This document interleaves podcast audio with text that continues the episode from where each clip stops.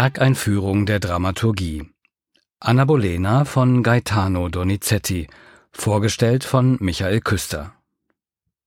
Die Oper Anna Bolena führt uns gut 500 Jahre zurück in das England der Tudorzeit, in eine Welt also, die bis heute eine ganz große Faszination auf das Publikum ausübt. Dass wir von diesen alten Geschichten offenbar gar nicht genug bekommen können, liegt wohl an ihrer unwiderstehlichen Mischung aus Sex, Crime und Royalty.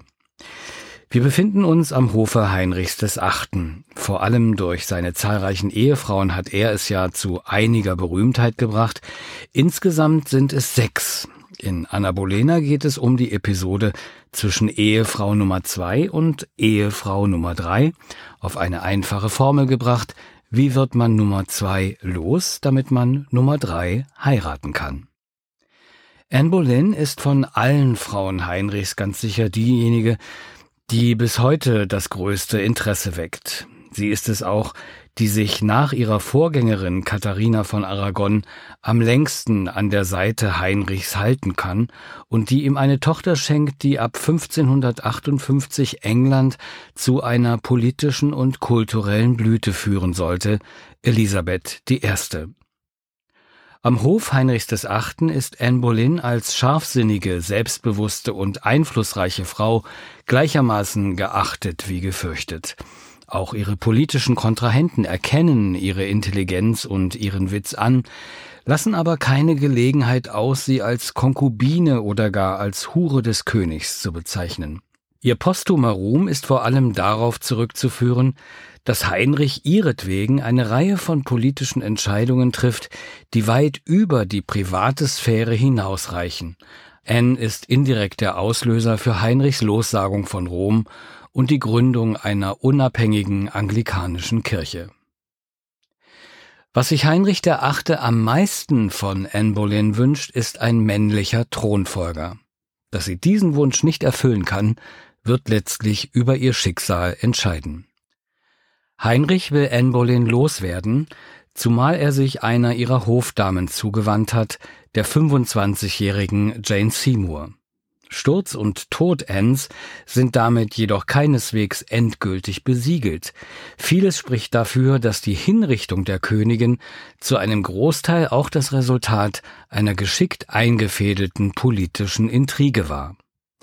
Der Sturz der Königin vollzieht sich ebenso brutal wie aberwitzig. Anne wird des mehrfachen Ehebruchs und des Inzests mit ihrem Bruder Lord Rochefort angeklagt. Ein Hofmusiker, Mark Smetten, gesteht, wahrscheinlich unter dem Einfluss der Folter, Ehebruch mit der Königin begangen zu haben. Zusätzlich beschuldigt man N der Konspiration gegen den König. Am 19. Mai 1536 wird sie im Londoner Tower enthauptet. Gaetano Donizettis Librettist Felice Romani konzentriert sich in seinem Libretto zu Anna Bolena ganz auf die letzten Tage der Königin. Enns Aufstieg zum Thron liegt zu Beginn der Oper bereits Jahre zurück. Die Handlung setzt zu einem Zeitpunkt ein, zu dem sich Heinrich VIII. schon von Anne abgewandt hat und um deren Hofdame Jane Seymour wirbt. Romani gestaltet auf Grundlage der historischen Fakten ein überaus stringentes, im privaten Konflikt zwischen Anne und Heinrich angesiedeltes Drama, das Dichtung und Wahrheit geschickt verbindet. Anna Bolena erleben wir als eine Frau, die ihre Jugendliebe durch die Heirat mit Heinrich einst gegen den Thron eintauschte und nun ein tristes Leben am Hofe führt.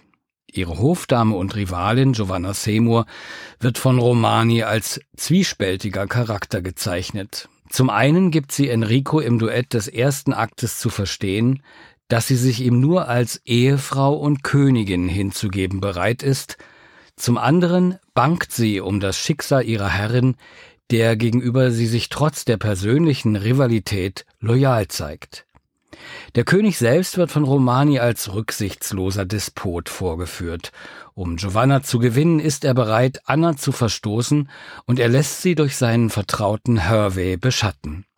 Der Zufall spielt Enrico zwei Trümpfe in die Hand, die er gegen Anna verwendet. Er überrascht die Königin in einer zweideutigen Situation mit ihrer Jugendliebe Lord Percy und dem Musiker Smeton und lässt sie zusammen mit Annas Bruder Rochefort inhaftieren. Wie der historische Musiker Anne Boleyn gesteht Smeton fälschlicherweise, Ehebruch mit der Königin begangen zu haben und liefert Heinrich damit einen ersten Anklagepunkt in die Hand. Der zweite kommt aus Percys Mund, der im Terzett des zweiten Aktes dem König ins Gesicht schleudert, er sei Anna vor ihrer Heirat mit Enrico angetraut worden. Sie ist also bereits verheiratet. Damit ist Annas Schicksal besiegelt und trotz Giovanna Seymours Fürsprache wird sie zusammen mit Percy, Smeton und Rochefort zum Tode verurteilt. Die Rolle Percys ist diejenige, die Romani am freisten gestaltet. Der historische Lord Percy war zwar mit Anne Boleyn vor deren Eheschließung mit Heinrich dem Achten liiert gewesen, sagte aber später vor Gericht aus, dass es nie einen Vertrag oder ein Heiratsversprechen zwischen ihnen gegeben hätte, ja, er saß dann sogar unter den Geschworenen, die Annes Todesurteil aussprachen. Im Vorwort zu seinem Libretto hat Romani selbst erklärt, dass er in einigen Punkten bewusst von der Historie abweicht, um den Stoff theatergerecht zu gestalten. Mit Anna Bolena, seiner 35. Oper, gelang Donizetti der internationale Durchbruch. Der Erfolg der Uraufführung des Werkes machte Donizetti kurz vor Giacchino Rossinis Rückzug von der Oper neben Vincenzo Bellini zum anerkannten Musikdramatiker. Nach der Uraufführung von Anna Bolena am 26. Dezember 1830 im Teatro Carcano in Mailand galt die Oper neben Lucia di Lammermoor schon bald als eines der Hauptwerke Donizettis bevor die Oper dann allmählich in Vergessenheit geriet. Erst eine Wiederaufführung an der Mailänder Scala mit Maria Callas in der Titelpartie sicherte Anna Bolena 1957 wieder einen festen Platz im Belcanto-Repertoire. Um 1830 steht man in Italien noch ganz unter dem Einfluss von Giacchino Rossini. Der umjubelte Komponistenstar ist allerdings Vincenzo Bellini. Dem Wettbewerb mit ihm hat sich Donizetti offenbar ganz bewusst gestellt. Der ausgefeilten Artikulation der Rezitative schenkt er größte Aufmerksamkeit. Auffällig ist, wie gewissenhaft er am Text entlang komponiert. Es geht nicht um große Architektonik, sondern er folgt dem Text in seine kleinsten Verästelungen. Die Rezitative leben von Tempowechseln und ihrer abwechslungsreichen Dynamik, und sie sind ein unverzichtbarer Bestandteil des großen dramaturgischen Rahmens, den Donizetti für Anna Bolena konstruiert hat. Eine besondere Spezialität in Anna Bolena sind die Duette und Ensembleszenen. Vor allem das Duett zwischen Anna Bolena und ihrer Hofdame Giovanna Seymour ist hier herauszuheben. Dieses Duett wird zum Austragungsort ihrer Auseinandersetzungen. Dabei gibt Donizetti den beiden Frauen übrigens kaum Gelegenheit, gleichzeitig zu singen. Etwa 90 Prozent dieses Duetts alternieren ihre Stimmen, erst am Ende singen sie zusammen. Die Zeitgenossen berauschten sich indes vor allem an der knapp 25-minütigen Finalszene Annas. In dieser Szene wechseln ihre Bewusstseinslagen ständig. Auf der einen Seite die ganz klare Erkenntnis der Realität, auf der anderen Seite die in Fantasien abschweifende Erinnerung an gelebtes Leben. Da tauchen das Schloss ihres Vaters und die Hochzeit mit Heinrich dem Achten in ihren Visionen auf. In der frühromantischen italienischen Oper sind diese sogenannten Wahnsinnsszenen der Punkt, an dem die Frauen Kontrollverlust erleben und an die Grenzen der Realität gelangen. Aber es ist für Komponisten wie Bellini und Donizetti auch der richtige Ort, eine lange, ausdrucksstarke Szene und damit den einen großen Showmoment für die Diva zu kreieren. Es war die ideale Gelegenheit, Stimmkunst und Ausdrucksspektrum einer Sängerin ins beste Licht zu rücken. Für die szenische Realisation des Werkes am Opernhaus Zürich zeichnet das gleiche Team verantwortlich, das bereits Donizettis Maria Stuarda auf die Bühne unseres Hauses gebracht hat, der amerikanische Regisseur David Alden und sein Bühnen- und Kostümbildner Gideon Davy. Eine Verbindung zwischen beiden Tudor-Opern wird dadurch geschaffen, dass der große weiße Bühnenraum aus Maria Stuarda in modifizierter Form übernommen wird. In diesem Raum entwickelt sich die Welt Heinrichs des Achten, die 40 bis 50 Jahre früher anzusiedeln ist.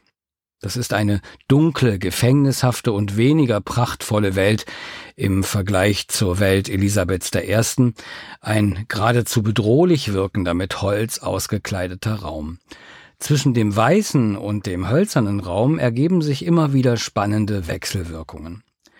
Was die Kostüme angeht, so hat man sich gegen historische Kostüme im engeren Sinne entschieden, denn die Dinge im britischen Königshaus, die ändern sich nicht wirklich und die Geschichte hätte vielleicht auch in den 40er und 50er Jahren passieren können.